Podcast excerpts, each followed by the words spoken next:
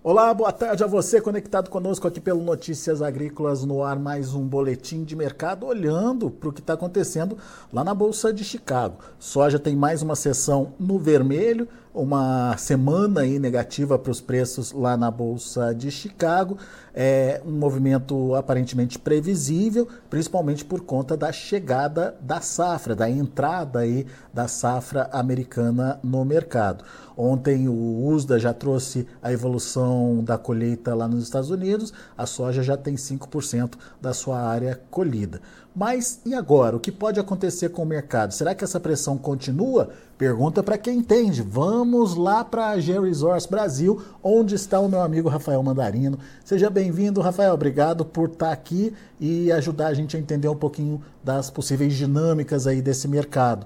É, teoricamente a gente tem um momento aí de pressão nos preços, de queda para a soja lá na Bolsa de Chicago. Você compartilha dessa ideia? O que, é que você está vendo no mercado? Enfim, o que, é que a gente pode esperar em termos de comportamento de preços lá em Chicago? Seja bem-vindo. Boa tarde, Alex. Boa tarde a todos. Obrigado mais uma vez pelo convite. É sempre um prazer estar aqui voltando, né, falando é, para sua audiência, falando aqui para o seu público e com você, obviamente, essa discussão riquíssima que a gente sempre tem. Obrigado mais uma vez pelo convite aí. E vamos lá. É... Basicamente, a gente tem, né, sazonalmente falando, no início dessa colheita, ainda mais para uma colheita que sofreu, é, uma safra que sofreu bastante, né, diferentes cenários é, e também foi testada é, numa perspectiva de calor e ausência de chuvas é, dentro de uma perspectiva normal, ou seja, abaixo da normalidade em grande parte, né, do, do, do, do, do cinturão agrícola lá, né? É, diversas regiões aí de interesse é, para o nosso agronegócio é, mundial. É, é uma safra que deixaria, né, realmente, por isso que desde maio a gente está vendo bastante volatilidade, é, para os últimos momentos, para a boca da colhedeira, para uma definição final e ao mesmo tempo é, essa mais do que nunca trouxe, né, sazonalmente essas quedas agora que as colheitas começam a avançar colheitas que têm uma certa divergência. Alguns falam em dados melhores em alguns estados, outros falam em, em dados piores né, em outros estados. Resta né, ainda um calor, alguma chuva que possa acontecer ali no meio das planícies, que possa atrapalhar também né, um pouco dos trabalhos de campo. Enfim, tem ainda muita coisa para acontecer pensando só em hemisfério norte, né? É, por enquanto, é, ainda indefinido, ainda para é, confirmarmos essa produtividade e, obviamente, também trazer essa produção final. Então, essa volatilidade era esperado de fato depois desse relatório, era esperado, por mais que ele já tenha sido deglutido, também é esperado justamente por uma falta de é, movimento, né, de, de, de, de, é, grãos efetivamente por lá, né, enquanto que é, por aqui a gente segue bombando a nossa exportação, né, por mais que a gente tenha tido uma certa diminuição, um aumento né, de semana para semana, mas a gente tem um line-up muito forte no Brasil, seja para soja, seja para o milho, comparando com períodos, mesmo período em anos anteriores. Né? Então, são números é, por lá ainda a serem definidos que é, fazem com que os preços é, por conta dessa ausência de exportação por lá, né, e essa indefinição é, também desses números, vai fazer com que o produtor americano ele segure, ele armazene esses grãos, né, até uma perspectiva de uma recuperação para que ele possa fazer uma venda melhor. E não só isso, eu acho que vale a pena considerar de que nós temos aí aquele é, insurance, né, aquele seguro deles de é, revenue insurance, né, que seria de receita, né? Eles têm um seguro para é, caso venha a, a trabalhar um valor abaixo né, do que é, estava contabilizado de acordo com esse seguro. E a gente tem aí uma média de 5,92 dólares por bushel no caso do milho, tá? E a gente está falando de 13,76 no caso da soja, ou seja, o produtor americano ele vai segurar para receber. E esse ano é um ano que parece que vai acontecer, ou pelo menos se desenha é, parecer que vai, desenha, vai, vai acontecer isso, é, que ele vai ganhar nas duas pontas, né? Ele vai ganhar agora, né, no outubro, esse cheque, essa é, esse pagamento desse seguro, e aí, numa virada de chave da, do hemisfério sul, dessas exportações por aqui, Brasil, principalmente como principal player, essa virada de novembro a dezembro para o hemisfério norte, para terminar essa originação por lá, né, aí sim a gente começa a ver uma demanda doméstica brigando com uma exportação, né, e aí obviamente a gente vai ver né, esses preços, principalmente em Chicago, darem uma reagida e aí entram fundo, entram outros fatores e os multifatores também vão considerar esse calor absurdo que está sobre o Brasil. Você está vindo é, para Brasília, Alex, direto, você deve estar tá sentindo, se vier agora, você vai sentir novamente, né? Tá um calor excepcional por aqui, tá? É, não é por conta da política, tá? É sim por uhum. conta do clima, tá? Então, de fato, é, venha preparado. Aqui, os gordinhos igual eu, tá, sofrem aqui, começa a suar no... É, parado, tá suando. Boa, tá? Rafael. Então, realmente, para início de plantio, aí eu acho que vale a complementação, a preocupação de um, o término de vazares, vazios sanitários, tudo bem que entra a discussão de antecipação de vazio, né, no estado do Mato Grosso principalmente, tá? Mas a ideia é que é, o término dos vazios sanitários e o início dos plantios, pelo menos o que se projeta nas próximas duas, três semanas, não é um cenário tão favorável assim. Rafael, então deixa eu entender direitinho o que, que você está trazendo de informação para a gente. Quando você fala é, que o produtor vai é, pegar o seguro, é, para que isso aconteça, ele não pode comercializar a soja dele, é isso? É, tem um percentual, se eu não me engano, é 85%, né, que ele tem de, de receita, ou seja, ele poderia até comercializar alguma coisa, no caso, mas é óbvio, isso aí é em cima do seguro, não em cima de um custo. Pode ser que ele faça algum avanço em cima de um custo, algum, alguma trava que seja em relação a esse pagamento, mas de uma forma geral, é, ele vai armazenar esses grãos e não vai comercializar. Isso significa um início de safra, então, sem pressão de oferta, certo? É, nós temos aí é, é, um basis no ano de 2023 extremamente mais barato, né? É, é, basicamente durante todo o ano de 2023, principalmente pensando também para os Estados Unidos, né? Então, é, se você tem um armazém livre com espaço suficiente e você está iniciando uma colheita agora que sofreu bastante e que há uma perspectiva de queda de qualidades que veio né, é, sendo é, relatada e ao mesmo tempo os números não são tão animadores como eram no primeiro momento, assertivamente você vai armazenar esses grãos. Até porque, Alex, é, no momento em que nós estamos vivendo, nós temos aí um posicionamento de fundos baixo, volume de players né, baixo, vamos dizer assim, é, é, em contratos, não, não tem muito comprador para longo prazo, as compras ainda se mantêm mais numa perspectiva de curto prazo.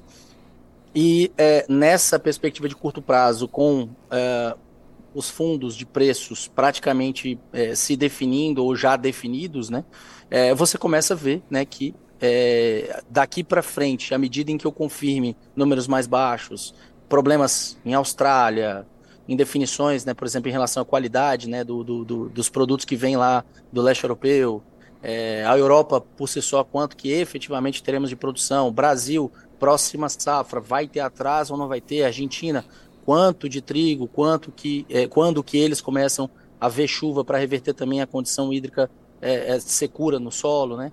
Então, é, um Rio Grande que está chovendo bastante, que encerra-se o vazio final do mês e para o próximo mês ainda tem chuva contabilizada. Vai dar tempo ou vai atrapalhar os trabalhos de campo. Então tudo isso está sendo monitorado. O clima não está perfeito, continuam vários é, é, pontos de atenção, né?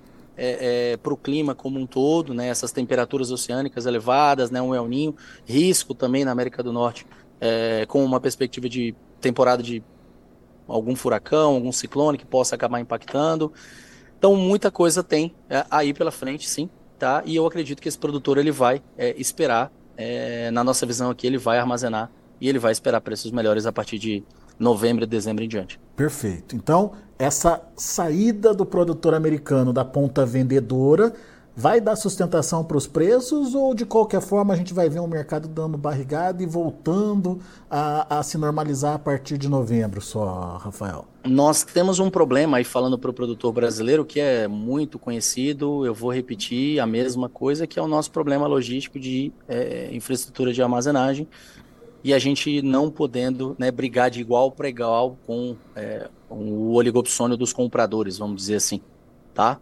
Então, é, nós acabamos entregando muito produto, seja soja no momento de uma safra, seja milho safrinha no momento da colheita também, tá? E, é, de novo, o colapso dos bases por aqui fez com que a gente estivesse bem abaixo, tá? Uma pechincha comparado, né, com o restante do mundo há muito tempo, e nós vamos, né, ter uma exportação em níveis recordes. Vamos olhar para uma soja Brasil que tem chance aí, você vê até a Biov trazendo 99 milhões de toneladas, tem chance de chegar à marca dos 100 milhões? Tem.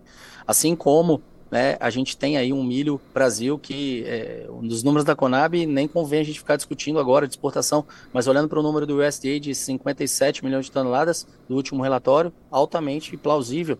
Possíveis 58, possíveis 59, possíveis 60, possíveis. Tudo depende agora do setembro, outubro, para essa definição e quanto que a gente vai trabalhar ainda essa diferença de preço de novembro e dezembro. Produtor lá quieto, eu vou vir buscar aqui no Brasil. Eu tenho muita oferta por lá e aqui eu devo continuar exportando com uma certa equiparação, uma certa busca de estabilização é, é, ou normalização de preços aqui, que sazonalmente a partir de outubro agora começa a melhorar mesmo, por exemplo, para o milho. É, e aí, de novo, é, a partir de novembro, dezembro, a gente tem aí, né, pensando em Chicago, aí deixando bem claro, pensando em Chicago, a gente tem uma perspectiva de uma recuperação, né, é, também somado a toda é, é, é as margens, né, de, de, de, diesel renovável, de biodiesel por lá, né, ainda mais com essa subida dos valores de energia, de petróleo, né, então tudo mais tende a, a favorecer, né, é, essa indústria que tem novas plantas aí para ficarem prontas até o final do ano, que vai demandar muito mais soja, não é à toa que já tem, dentro da perspectiva do outlook para o próximo ano, é, uma área menor de milho, uma área maior de soja, né? Então, Chicago deve ver uma recuperação. Aí, a gente tem que traçar uma, um, uma, uma, uma, muralha aqui, né, dessa, desse comentário e voltar os olhos para o Brasil. Aí, voltando os olhos para o Brasil, é, nós temos no momento atual um Chicago enfraquecido, você tem um dólar que veio, tudo bem que hoje uma certa recuperação, mas veio caindo, né? E o prêmio que está totalmente é, é, é, desmotivador, né? Mas começa a mostrar uma certa recuperação de uma forma geral, começa a demonstrar de que para eu continuar tirando essa soja da mão do produtor, esse milho da mão do produtor, eu preciso melhorar o preço final e eu vou ter que trabalhar desses componentes aí para conseguir entregar um pouco mais de é, reais por saca para os vários produtores por aí. Então, o pagamento de contas já aconteceu, o produtor agora ele sobreviveu, vamos dizer assim, como ele pôde, é, arrolou o que precisou, buscou dinheiro em banco e agora ele está olhando para o que tem disponível, o que tem de safra nova. Disponível, obviamente, é, nos preços atuais são totalmente nada motivantes, né? E a gente é, considera de que talvez a melhor estratégia seria dar mão para a boca para cobertura de qualquer necessidade, mas se puder aguardar com esse disponível, com essa exportação tamanha, com essa demanda tamanha pelo Brasil, uma média um pouquinho melhor, você pode conseguir aí, né, nas cenas dos próximos capítulos. Agora, quando você olha para a safra né, nova, essa safra nova, é, tudo depende de como é que ela vai avançar. Eu sei que para a soja não é tão prejudicial assim, né, vai atrapalhar mais a janela de um safrinha lá na frente, mas sim, eu tenho medo dessa soja antecipada, desse plantio no pó. A capacidade de trabalho efetiva do nosso produtor em hectares por hora para plantar é excepcional. Pega o paranaense, é, é Nossa Senhora, eles são fabulosos para plantar no pó, né? Tô falando paranaense, sim, né? Mas o Mato Grossense, né? E vários outros estados, a gente tem essa capacidade muito é, positiva e eu me preocupo sim porque a gente está olhando é, regionalizado, né? A normalidade de chuvas, por exemplo, até meados de é, 27 de setembro está extremamente baixa. A quantidade total de chuvas até 27 de setembro está extremamente baixa. Se você avança um pouco mais até 3 de outubro, de 27 a 3, melhora um pouco a condição, melhora, mas ainda se mantém uma normalidade de chuvas abaixo né, do esperado, 30%, 40% do que seria normal a gente está esperando para esse período, é o que está sendo contabilizado. Lógico, ainda tem muito a acontecer, então eu acho que a gente tem que ficar bastante atento. E lembrando que um início favorável por aqui, um início positivo por aqui, vai trabalhar os nossos vezes para baixo. Um início ruim, somado a essa volatilidade tamanha que existe, e está conosco desde maio no mercado global, vamos falar assim, vai ser altamente cinético para te trazer novas oportunidades positivas de preço. Não é à toa que eu acho que na nossa última participação aqui eu falava que tinha que travar o custo, que tinha que se proteger, que esse ano não era um ano de brincadeira. Então, o tempo está passando. O tempo é. passou, oportunidades apareceram. Agora é um momento bem ruim. Né? Então, fiz questão de voltar bem num dia ruim. Aceitei o convite aí, tá? E é, peço desculpas é, é, é caso né, algum produtor que está me ouvindo pela primeira vez não acompanhou, mas volta no, nas entrevistas anteriores que vai ver que a gente falou isso é, aqui com o Alex. Ah, Rafael, é isso, Alex. Vamos lá. Então, é, vamos, vamos tentar é, colocar uh, os, os pingos nos is, enfim, é, desenhar esse cenário que você trouxe para a gente. A gente tem uma safra americana com um produtor americano que, num primeiro momento, pode se retrair nas vendas, pode sair das vendas é, em função de receber melhor, receber preço melhor, seja através do seguro ou seja esperando um pouco mais para negociar. Ele tem armazém para isso, ele tem possibilidade de fazer isso. Isso, é, teoricamente, abre espaço para é, demanda se voltar aqui para a América do Sul, principalmente para o Brasil, que é o que tem. Continuar, né? Continuar por Continuar aqui. aqui. Isso. É, Agora, qual que é o risco dessa estratégia? Por exemplo, tem soja suficiente para é, atender a China a ponto dela esgotar aí a sua necessidade de compra e na hora que tiver que voltar para os Estados Unidos ela já está satisfeita ali e demandar pouco dos americanos? Não, eu acho que não. É, não que a gente tenha é, toda essa soja é, dessa demanda a, a chinesa, não. Vamos falar que é, a gente com certeza vai carregar uma demanda forte para os Estados Unidos ainda, mas lembrando que essa demanda forte está contabilizando também a briga para um, uma, uma briga forte com uma demanda, somado com uma demanda doméstica americana. Ah, tá. Então, a, a China é, vai disputar é, com o próprio Estados Unidos nessa. O próprio demanda. Estados Unidos, dessa ano a ano, se você pegar nos últimos 10 anos, a gente tem uma domesticação dos vários produtos americanos e a soja agora é a bola da vez. Tá, é, milho e trigo vieram sendo domesticados, vamos falar assim, né? Ou seja, o consumo doméstico ele tomou uma fatia absurda nos últimos 10, 15 anos americanos, né? E ao mesmo tempo essa soja agora ela tem uma, uma um catalisador que chama-se esse green diesel, nesse né? renewable diesel, diesel renovável. Tá? Então ele de fato é, é não é à toa que você está vendo, né? Até aqui, comentários, né? 2027, agenda, diesel renovável, diesel verde, né? Enfim, é, tudo isso é, tende a caminhar para cá também, tá? É, enfim, é uma outra discussão, né? Em relação ao biodiesel, em relação a também crédito, é, renova bio, enfim. Mas é, por lá essa demanda, ela também é uma demanda muito forte, ou seja, eu olho para os números de demanda doméstica americana e a gente discorda. A gente acredita que seja uma demanda maior do que o que o USDA está trazendo. É, né? Tá? Então, com a confirmação de, por exemplo, aqui, nossos números são de 40, é, 49 buchos por acre, comparativamente com eles ali, né? Naqueles é, estão em 50,1, se eu não me engano, né? Uhum. É 50,1 buchos por acre. Ou seja, ainda teria uma produtividade menor, uma produção menor, com uma demanda doméstica mais elevada, mantendo os níveis de exportação que estão sendo contabilizados por eles estáveis o meu estoque é apertado, o meu quadro de oferta e demanda por lá está trabalhando uma relação de estoque uso aí 3,5 mais ou menos por cento. Muito tá? bem. Então vai ficar mais ou menos nessa linha. Então, em termos de estratégia para o produtor brasileiro, é, avança com a avança com a safra disponível e espera é, melhores oportunidades para a safra nova? Safra nova, hoje, se eu falar em venda, o colapso dos bases foi absurdo. Ainda é, né? acredito que é, é, tá dando saldo positivo num custo aí, considerando cuja oportunidade, 98, 99 reais mais ou menos por, por saca, tá? E um produtor vendendo, vamos pegar aí talvez os piores bases que a gente está vendo, 105, 108, né? Uma receitazinha pequena, né? Uma margenzinha pequena, mas que ele consegue travar algum custo, né? Com algum saldo positivo, sim.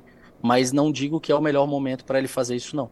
Tá? Agora, com a safra disponível, essa safra disponível ela também caiu, ela também perdeu um pouco de valor. A gente acredita que na próxima semana, até o final de setembro, a confirmação dessas produtividades americanas com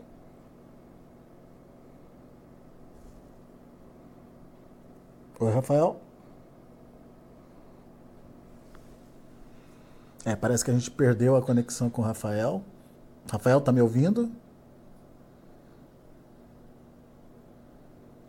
É, vamos tentar restabelecer a conexão rapidinho. Ainda aqui por opa, conta de um opa. câmbio tendo caído. Rafael, a gente. Oi. Desculpa, tá a gente, a gente perdeu a sua conexão por, um, por uns segundos aí. Vou pedir para você repetir para gente. Me escuta agora? Sim, agora sim. Tá.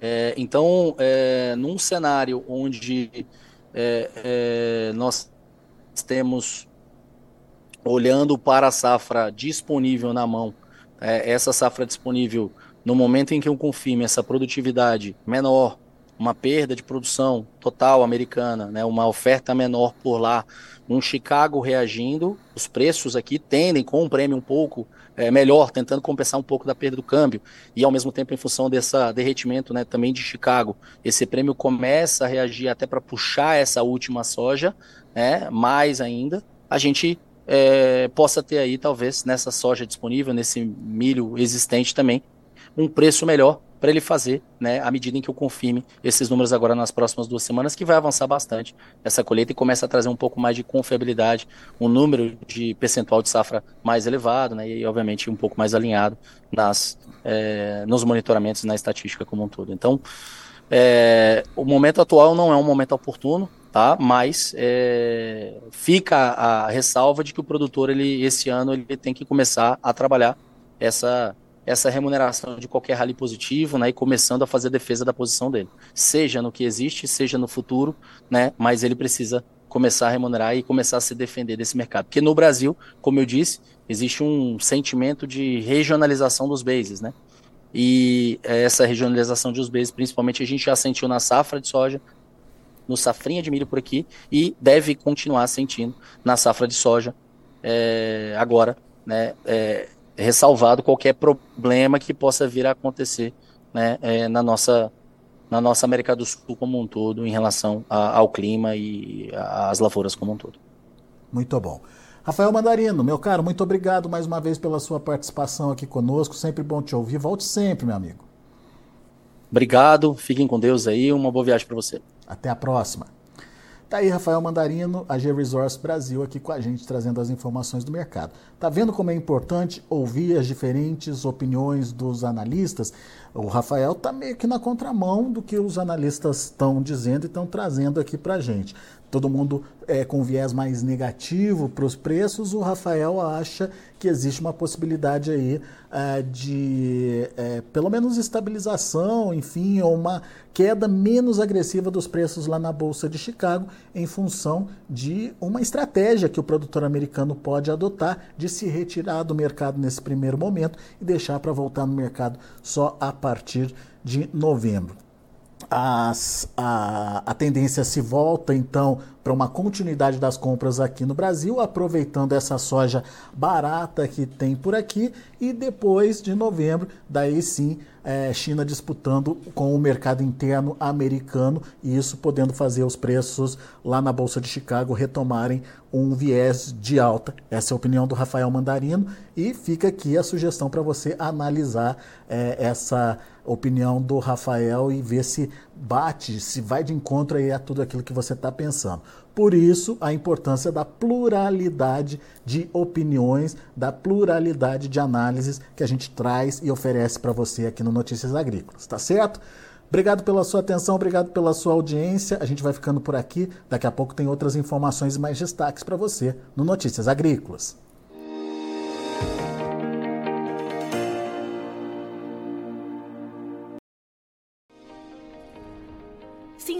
Nossas mídias sociais no Facebook Notícias Agrícolas, no Instagram arroba Notícias Agrícolas e no nosso Twitter arroba Notiagre. E para não perder nenhum vídeo, não se esqueça de nos acompanhar no YouTube e na Twitch Notícias Agrícolas Oficial.